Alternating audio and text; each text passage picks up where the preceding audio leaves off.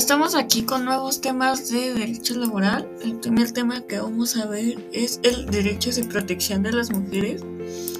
Este más que nada nos habla sobre mm, las mujeres en caso de que estén embarazadas. Estos principios son el deber social, libertad, igualdad, estabilidad, equidad y justicia.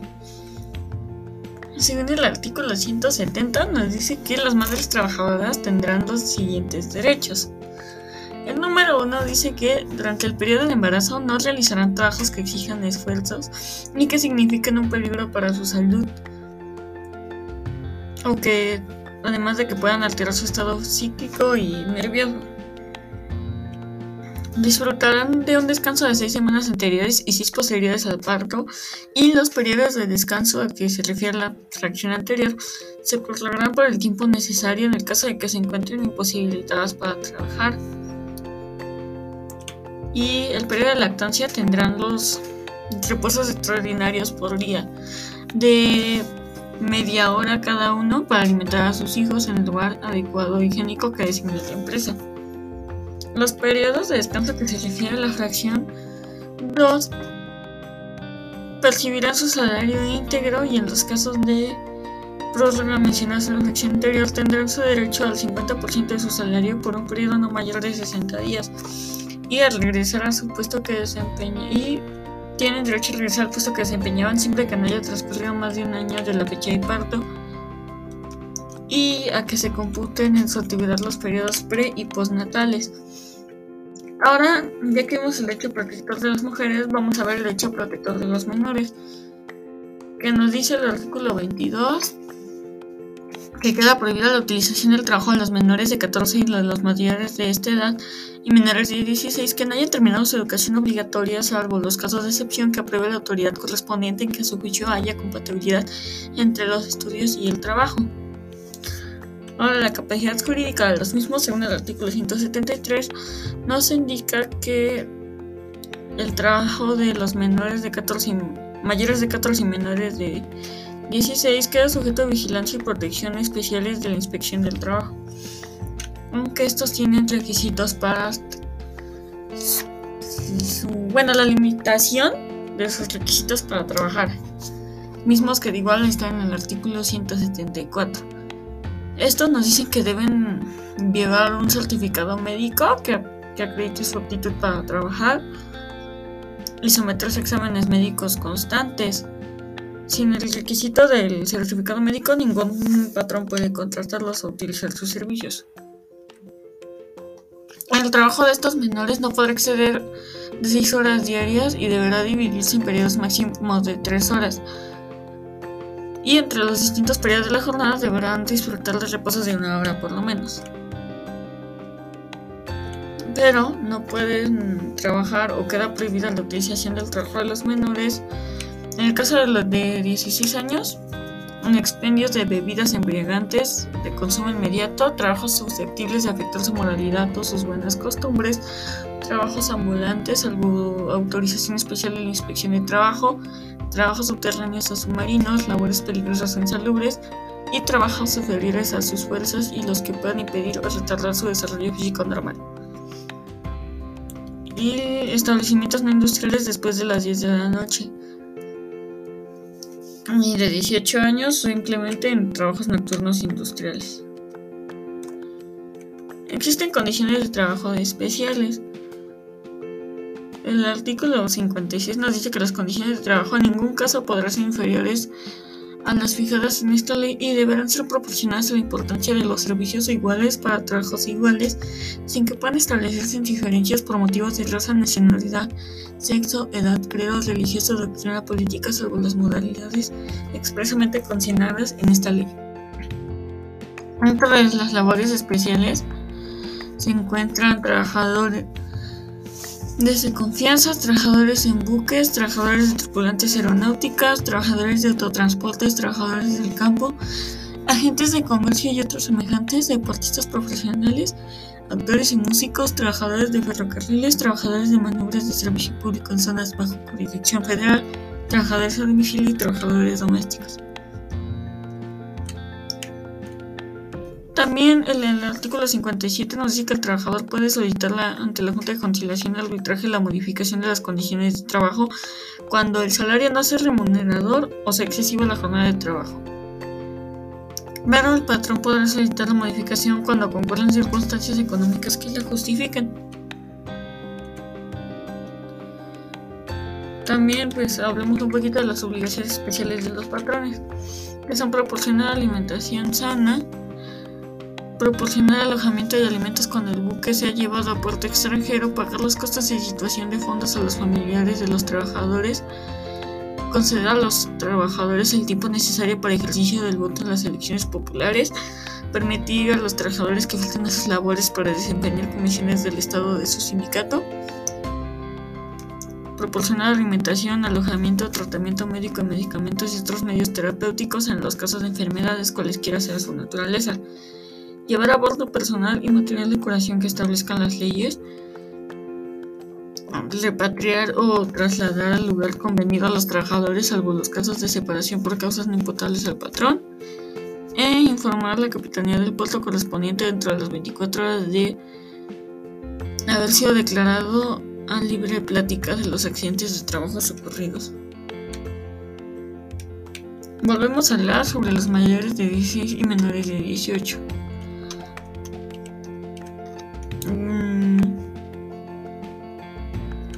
Llegando al artículo 29, pues nos dice que queda prohibida la utilización de menores de 18 años para prestaciones de servicios fuera de la República, salvo que se trate de técnicos profesionales, artistas, deportistas y en general de los trabajadores especializados. Al patrón que viole dichas normas se le impondrá multa por el equivalente de 350 veces, 5 veces el salario mínimo general calculado en los términos del artículo 992. Obviamente, pues existen los riesgos de salud y sucesión laboral. Los riesgos de trabajo son enfermedades patológicas o lesiones originadas en forma directa o indirecta por sus tareas. Y la sucesión laboral es la transmisión de aquellos derechos laborales de carácter impersonal por parte de un trabajador fallecido a sus beneficiarios. Según el artículo 473, los riesgos de trabajo son los accidentes y enfermedades a que estén expuestos los trabajadores en ejercicio con motivo del trabajo. Según el artículo 475, las enfermedades de trabajo es todo estado patológico derivado de la acción continuada de una causa que tenga su origen o motivo en el trabajo o en el medio en el que el trabajador se ve obligado a prestar sus servicios. Y por último, el artículo 474 define los accidentes de trabajo como toda lesión orgánica o perturbación funcional inmediata o posterior o la muerte producida repentinamente en ejercicio o con motivo del trabajo cualesquiera sea en el lugar y el tiempo en que se preste. Las indemnizaciones que pues todo esto conlleva. Primero que nada, antes de verlas tenemos que ver qué es una indemnización. Una indemnización es la cantidad de dinero o bienes que paga la empresa al empleado para reparar un daño moral o material. Y hay distintos tipos, como por despido injustificado, eh, nos dice el artículo 49 al 50, que es cuando el patrón decide rescindir el contrato por situaciones como reestructurarse la empresa reducción o falta del pago del salario al empleado, existencia de peligro grave para la seguridad o salud del trabajador por carecer de condiciones higiénicas del establecimiento. Las indemnizaciones a las que se refiere el artículo anterior consistirán si la relación de trabajo fuera por tiempo determinado menos de un año en una cantidad igual al importe de los salarios de la mitad del tipo de servicios prestados y si la relación de trabajo fuera por tiempo indeterminado, la indemnización consistirá en 20 días de salario por cada uno de los años de servicio prestados. Además de que en el importe de tres meses de salario y en el de los salarios vencidos desde la fecha del despido hasta que se paguen las indemnizaciones. Cuando los riesgos de trabajo produzcan una incapacidad temporal permanente parcial o permanente total o muerte en el empleado se deberá indemnizar. Para determinar las indemnizaciones que se van a pagar a los trabajadores se tomará como base el salario correspondiente a alguien que nazca el derecho de la indemnización, incluyendo en él la cuota diaria y la parte proporcional de las prestaciones mencionadas en el artículo 84. Los excluyentes de la responsabilidad patronal pues son si el accidente ocurre encontrándose el trabajador en estado de embriaguez, bajo algún narcótico o si el trabajador se ocasiona intencionalmente alguna lesión. Si la incapacidad es el resultado de alguna riña o intento de suicidio, también el patrón queda en todo caso obligado a prestar los primeros auxilios y a cuidar el traslado del trabajador a su domicilio o un centro médico. Mm, el seguro social es importante verlo ya en estos casos, ya que bueno, es un término que se refiere al bienestar de las personas y los ciudadanos integrantes de una comunidad. Esta se encuentra en camino a la protección y mejoramiento de los niveles de bienestar. Según el artículo primero constitucional, en los Estados Unidos mexicanos todas las personas gozarán de los derechos humanos reconocidos en esta constitución y los tratados internacionales que el Estado mexicano se aparte así como de las garantías para su protección. La sucesión laboral es la, como ya lo vimos, es la transmisión de aquellos derechos laborales de carácter impersonal por parte de un trabajador fallecido a sus beneficiarios. Los beneficiarios del trabajador fallecido tendrán derecho a percibir prestaciones e indemnizaciones pendientes de cubrirse, ejecutar las acciones y continuar los juicios sin necesidad de un juicio sucesorio los beneficios de estos, o bueno, los factores para determinar los beneficiarios son la viuda o el viudo, los hijos menores de 18 años y los mayores de esta edad si tienen una incapacidad de 50% más, así como los hijos de hasta 25 años que se encuentran estudiando en algún plantel del sistema educativo nacional. Los ascendientes concurrirán con las personas mencionadas en la fracción anterior sin necesidad de realizar investigación económica, menos que se pruebe que no dependían económicamente del trabajador. Y a falta de cónyuge supósite, concurrieron con las personas señaladas en las dos fracciones anteriores. La persona con quien el trabajador vivía como si fuera su cónyuge durante los cinco años que precedieron inmediatamente a su muerte. Y las personas que dependían económicamente del trabajador y a falta de personas mencionadas en las versiones anteriores, el Instituto Mexicano del Seguro Social. Mm, ahora vamos a ver lo que es el Reglamento de Seguridad y Higiene en el Trabajo. Que mismo es que, pues en sí el reglamento es un conjunto de normas emitido por las autoridades y que regulan un sector en concreto. Este reglamento rige en todo el territorio nacional y tiene por objeto proveer a la observancia de la Ley Federal del Trabajo en materia de seguridad e higiene y lograr de este modo disminuir los accidentes y enfermedades que se producen y originan en los centros de trabajo. Los requisitos para su vigencia, según el artículo 2, nos dice que la aplicación de este reglamento corresponde a la Secretaría del Trabajo y Previsión Social. Las autoridades federales coordinarán sus acciones en materia de seguridad e higiene con las autoridades de los estados y el Departamento de la Ciudad de México en la forma y los términos que el mismo establece. La aplicación de este reglamento será coordinadamente con la Secretaría de Salubridad y Asistencia de acuerdo a las facultades que sobre higiene ocupacional otorgan esta última leyes en vigor. El derecho colectivo de, como dato, pues el derecho colectivo trabajo es la parte del derecho al trabajo que se encarga del estudio de las organizaciones sindicales, la negociación colectiva, la convención colectiva los conflictos colectivos y el ejercicio del derecho de huelga. Las características de dicho derecho colectivo pues son primero que nada que constituye un medio para lograr el equilibrio entre trabajadores y patrones, eliminando la inferioridad de estos últimos. Además de que acepta la licitud del empleo de medios de acción directa y reconoce la existencia de una nueva fuente del derecho. Además de que será la existencia de lo que se conoce como triangularidad o teoría de la unidad indisociable que sostiene la fusión del derecho del trabajo. Estos son los, las figuras, sujetos e instituciones que lo conforman al derecho colectivo. Los sujetos del derecho colectivo son en esencia los mismos trabajadores y patrones que solo que integrados en sindicatos. Esta relación se regula por la voluntad de los mismos plasmada en un contrato por el, o por el acuerdo verbal. Hay contratos individuales de trabajos en los que participan los sujetos del derecho.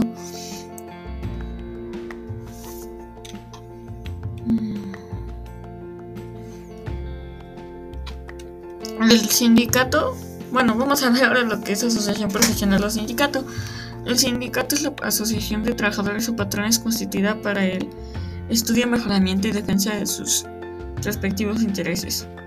Quienes pueden formar parte de los sindicatos son los trabajadores de mayores de 14 años, pero quienes no pueden ingresar en los sindicatos son los trabajadores de confianza.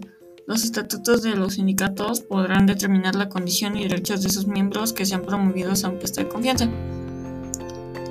Los sindicatos legalmente constituidos son personas morales y que tienen capacidad para adquirir bienes inmuebles, adquirir bienes inmuebles destinados inmediata y directamente al objetivo de su institución y defender ante todas las autoridades sus derechos y ejercitar las acciones correspondientes. Los sindicatos representan a sus miembros en la defensa de los derechos individuales que les correspondan sin perjuicio del derecho de los trabajadores para lograr intervenir directamente. Los requisitos para la constitución del sindicato, pues más que nada son, primero que nada, lo que los trabajadores y los patrones tienen el derecho a constituir los mismos sin necesidad de autorización previa. Ahora, en el artículo 364 nos dice que deberán constituirse con 20 trabajadores en servicio con tres patrones por lo menos. Para la determinación del número mínimo de trabajadores se tomará en cuenta la aquellos con relación de trabajo hubiese sido rescindida o dada por terminada dentro del periodo comprendido entre los 30 días anteriores a la fecha de presentación. Los sindicatos deben registrarse entre la Secretaría de Trabajo y Previsión Social en los casos de competencia federal y en las juntas de conciliación de arbitraje en los de competencia local, a cuyo efecto admitirán por duplicado la copia autorizada del acta de la Asamblea Constituida, una lista con el número, nombres y domicilios de sus miembros, con el nombre y domicilio de los patrones de las empresas o establecimientos en los que presten servicios, además de la copia autorizada de los estatutos y copia autorizada del acta de la asamblea en que se hubiese elegido la directiva. Los derechos y obligaciones de los sindicalizados, mismos que son los que forman parte de los sindicatos, son proporcionar los informes que les soliciten las autoridades del trabajo comunicar la autoridad ante la que estén registrados dentro de un término de 10 días los cambios en su directiva y modificaciones de los estatutos, acompañando por duplicado copia actualizada de las actas respectivas, e informar a la misma autoridad cada tres meses por lo, mismo, por lo menos de las altas y bajas de sus miembros. Los sindicatos tienen prohibido intervenir en asuntos religiosos y ejercer la profesión de comerciantes con ánimo de lucro.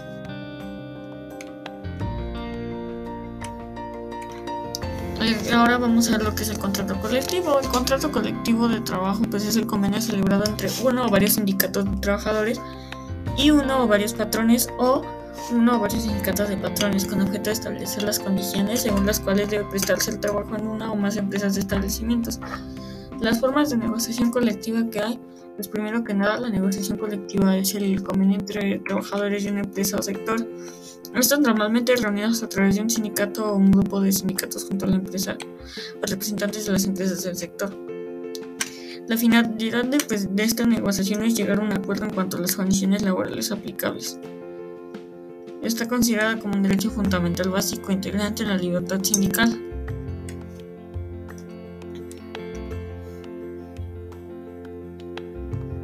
Pues ya vimos lo que es el contrato colectivo. pero no hemos visto sus formas de creación. Mismas que debe, pues, este debe celebrarse por escrito bajo pena de nulidad.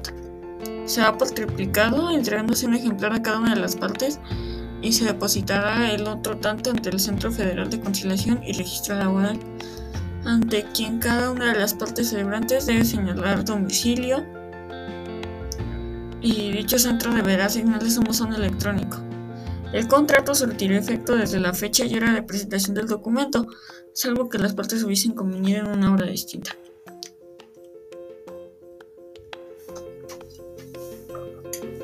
Sus requisitos y su contenido del contrato colectivo son los nombres y domicilios de los contratantes, las empresas y establecimientos que abarque, su duración o la expresión de ser por tiempo indeterminado para la hora o para hora determinada, las jornadas de trabajo, los días de descanso y vacaciones, el monto de los salarios las cláusulas relativas a la capacitación y adiestramiento de los trabajadores, disposiciones sobre la capacitación y adiestramiento inicial que se debe impartir y las bases sobre la integración y funcionamiento de las comisiones que deban integrarse.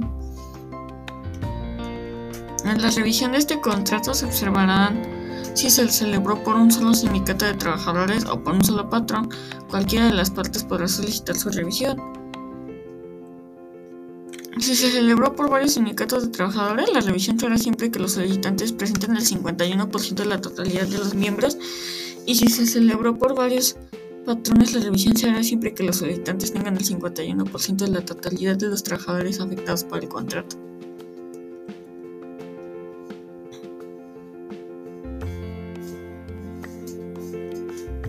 El convenio de revisión de de modificación del contrato colectivo de trabajo deberá celebrarse ante la autoridad registral, el tribunal o el centro de conciliación competente según corresponda una vez aprobado por la autoridad. Surtirá efectos legales para los efectos de la actualización del expediente registra el contrato colectivo de su legal publicidad. El centro de conciliación competente o el tribunal, bajo su más estricta responsabilidad dentro del término de los tres días siguientes, a llegar a autorizar el convenio de la autoridad registral. Los términos para solicitar la revisión, pues primero que nada deberá hacerse 60 días naturales antes del vencimiento del contrato colectivo por tiempo determinado, si este no es mayor de dos años. Y del transcurso de dos años, si el contrato por tiempo determinado tiene una duración mayor, y del transcurso de dos años en los casos de contrato por tiempo indeterminado o por obra determinada. Su terminación puede ser por causas voluntarias o involuntarias. El contrato colectivo termina por mutuo consentimiento, o sea que es por previa aprobación de la mayoría de los trabajadores y por terminación de la obra o en los casos de puede ser por cierre de la empresa o establecimiento, siempre que en este último caso el contrato colectivo se aplique exclusivamente en el establecimiento. El contrato ley pues es el convenio celebrado entre uno o varios sindicatos de patrones y, varios patrones o uno o varios sindicatos de patrones con objeto de establecer las condiciones sin las cuales debe prestarse un trabajo en una rama determinada de la industria. Los requisitos de este son que pueden solicitar la celebración de un contrato ley, los sindicatos que representen las dos terceras partes de los trabajadores sindicalizados por lo menos de una rama de la industria en una o varias entidades federativas, en una o más zonas económicas que abarquen una o más de dichas entidades en todo el territorio nacional. Su característica principal, según el artículo 405, nos dice que los contratos ley pueden celebrarse para industrias de jurisdicción federal o local.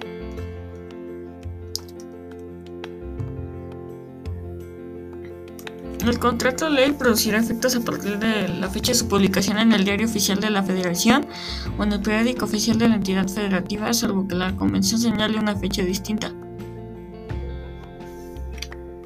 Ahora, el procedimiento para su celebración pues debe tener los nombres y domicilios de los sindicatos de trabajadores y de los patrones que concurrieron a la conversión, la entidad o entidades federativas, la zona o la zona que abarque la, o la expresión del regimiento del territorio nacional, su vigencia que no puede exceder de dos años y las reglas conforme a las cuales se formularán los planes y programas para la implantación de la capacitación y el estrellamiento de las ramas de la industria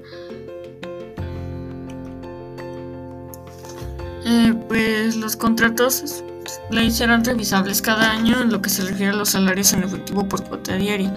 La solicitud de esta revisión deberá hacerse por lo menos 60 días naturales antes del cumplimiento de un año transcurrido desde la fecha en que de efectos la celebración del contrato ley.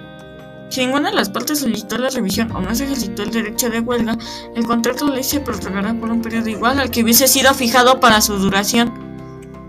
Las causas de su terminación son que el contrato ley terminará únicamente por mutuo consentimiento de las partes que representan la mayoría que se refiere al artículo 406, previa consulta mediante voto personal libre y secreto a los trabajadores.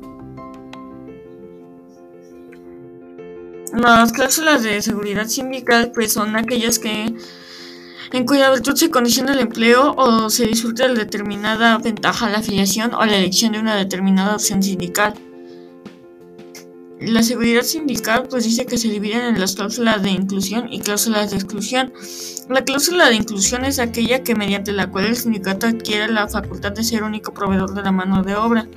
Y la cláusula de exclusión, al contrario de la cláusula anterior, es con la que el sindicato adquiere la facultad de, dado caso, el caso, para pedir y obligar a la empresa el retiro definitivo de determinado trabajador que por faltas graves al orden estatuario sindical hubiese merecido otra sanción a juicio de la Asamblea Sindical.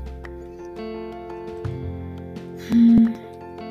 Los patrones estarán obligados a preferir en igualdad de circunstancias a los trabajadores mexicanos respecto a quienes no lo sean a quienes les hayan servido satisfactoriamente por mayor tiempo, a quienes no, teniendo ninguna otra fuente de ingreso económico, tengan a su cargo una familia, a los que hayan terminado su educación básica obligatoria, los capacitados respecto a los que no lo sean, los que tengan mayor aptitud y conocimientos para realizar un trabajo y a los sindicalizados respecto de quienes no lo estén.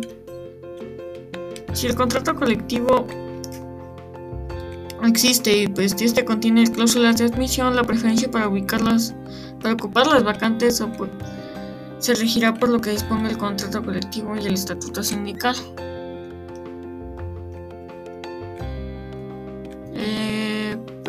Según el artículo 395, en el contrato no colectivo podrá establecerse que el patrón admitirá exclusivamente como trabajadores a quienes sean miembros del sindicato contratante.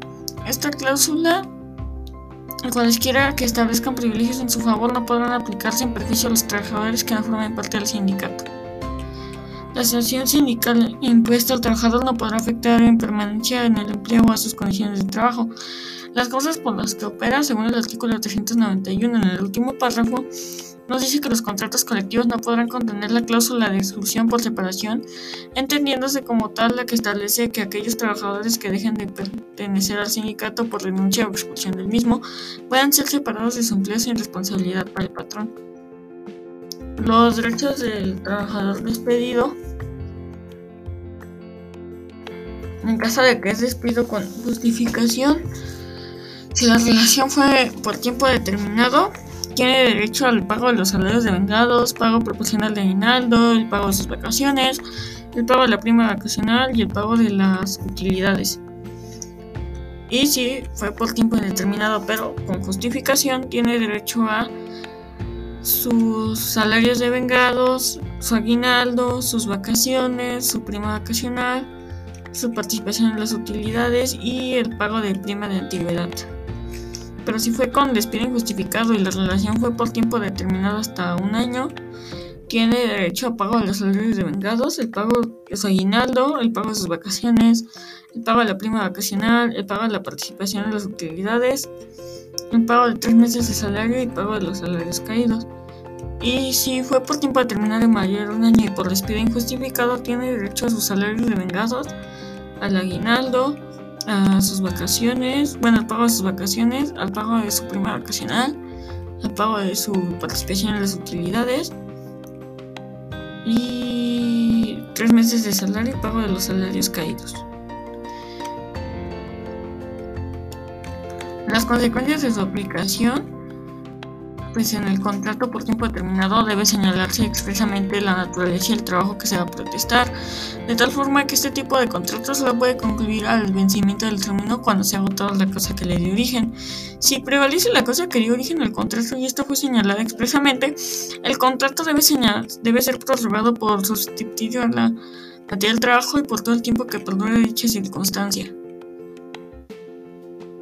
Las relaciones de trabajo pueden ser por obra o por tiempo determinado, por temporada o por tiempo indeterminado, y en su caso podrá estar sujeto a prueba o capacitación inicial. A falta de estipulaciones expresas, la relación será por tiempo indeterminado. Según el artículo 37, nos dice que el señalamiento de un tiempo determinado puede ser únicamente puede únicamente estipularse en los casos siguientes. Número 1, cuando exige la naturaleza del trabajo que se va a prestar. Número 2, cuando tenga por objeto sustituir temporalmente a un trabajador. Y en los demás casos previstos por esta ley. Las modificaciones de trabajo son la serie de pasos por las cuales el sindicato de patrones o trabajadores puede acudir a la Junta de Conciliación y Arbitraje para cambiar ciertos aspectos dentro del contrato colectivo del trabajo o el contrato ley. Estos lo podrán solicitar mm, cuando existan circunstancias económicas que lo justifiquen y cuando el aumento del costo de la vida origina un desequilibrio entre el capital y el trabajo. La suspensión puede afectar a una empresa o establecimiento aparte de ellos. Se tomará en cuenta el escalafón de los trabajadores de efecto de quienes sean suspendidos de los de menor antigüedad. Todo esto en caso de suspensión de las relaciones colectivas de trabajo. esta suspensión pues es la cesación de los efectos legales de un contrato individual o colectivo de trabajo por causas ajenas a la voluntad del trabajador o del patrón, sean personales o naturales. Pueden ser causas pues de esta suspensión la fuerza mayor o el caso fortuito no imputable al patrón o su incapacidad física o mental o su muerte, la falta de materia prima, el exceso de producción con relación a sus condiciones económicas, la constabilidad de naturaleza temporal y la falta de fondos y la imposibilidad de obtenerlos para la prosecución normal de los trabajadores además de la falta de administración por parte del Estado de las cantidades que se haya obligado a entregar a las empresas. La suspensión de labores o trabajos que declara la autoridad sanitaria competente en los casos de contingencia sanitaria. Mm, para su procedimiento, pues el patrón dará aviso a la, de la suspensión del tribunal para que este previo el procedimiento consignado en el procedimiento especial colectivo establecido en el artículo 897 y subsecuentes esta ley lo apruebe o lo desapruebe. Además de que, pues, previamente a la suspensión, el patrón deberá obtener la autorización del Tribunal de Conformidad con las disposiciones contenidas en el procedimiento especial. Y el patrón nos requerirá aprobación o autorización del tribunal y estará obligado a pagar a sus trabajadores una indemnización equivalente a un día de salario mínimo general vigente por cada día que dure la suspensión sin que pueda exceder un mes.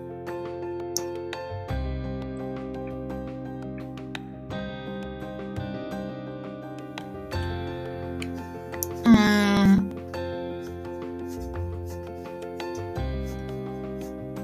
Pues esas son algunas de las causas de terminación de la relación de trabajo.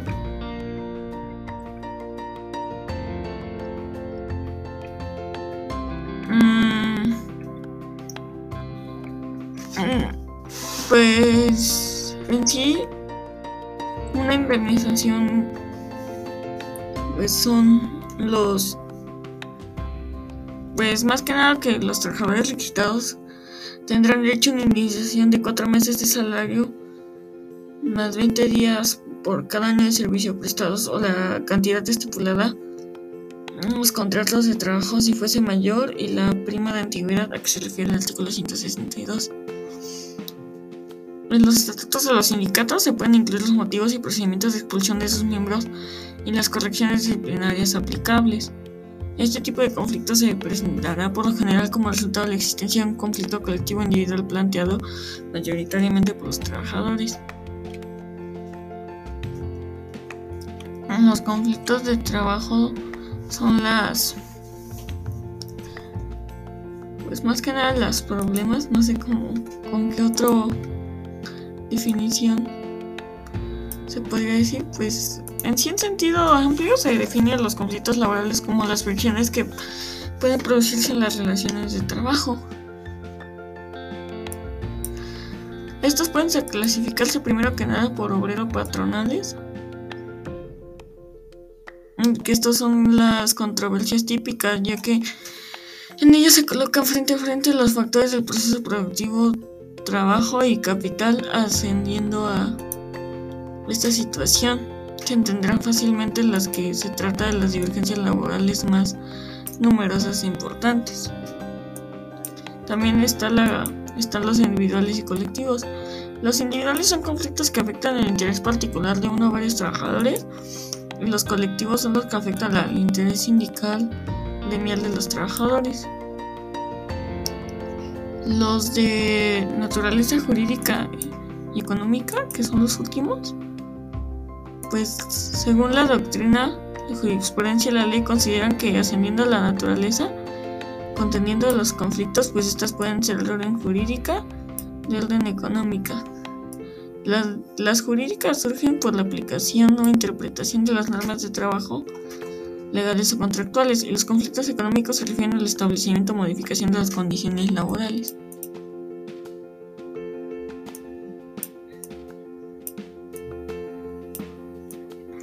Esto nos lleva a ver lo que es la huelga. Una huelga pues puede abarcar una empresa o uno o varios de sus establecimientos, pero esta debe limitarse al mero acto de la suspensión del trabajo. La huelga legalmente existente es la que satisface los requisitos y persigue los objetivos señalados en el artículo 450.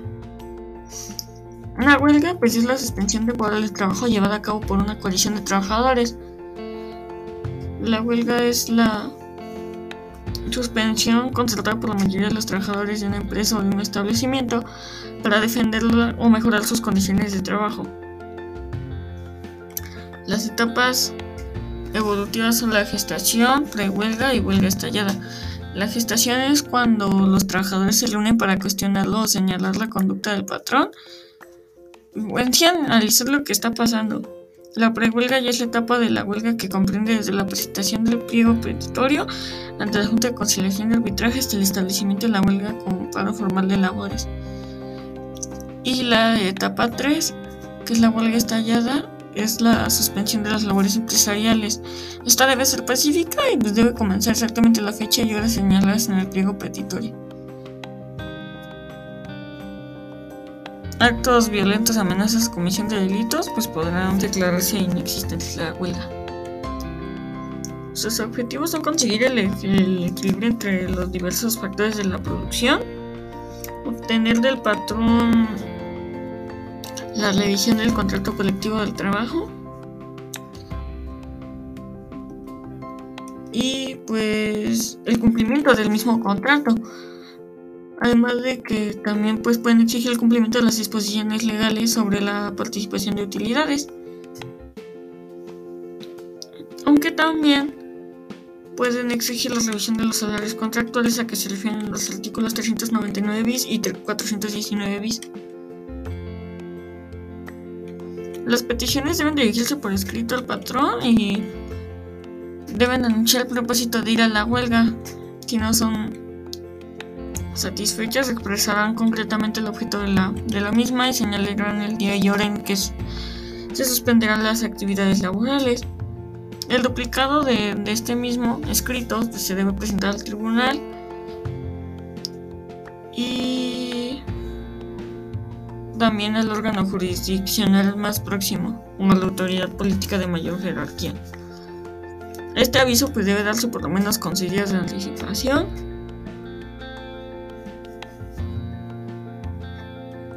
Y pues ya sería todo respecto a sus requisitos o el pliego de peticiones. Una huelga es ilícita cuando la mayoría de los huelguistas ejercen actos violentos contra las personas o propiedades.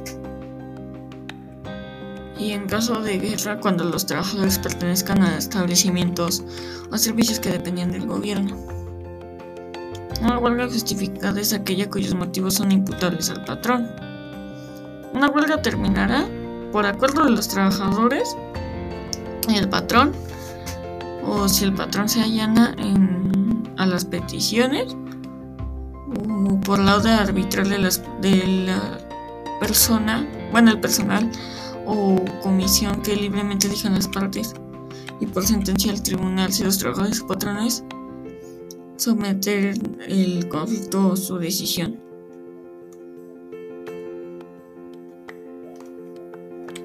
Y ya sería todo por hoy.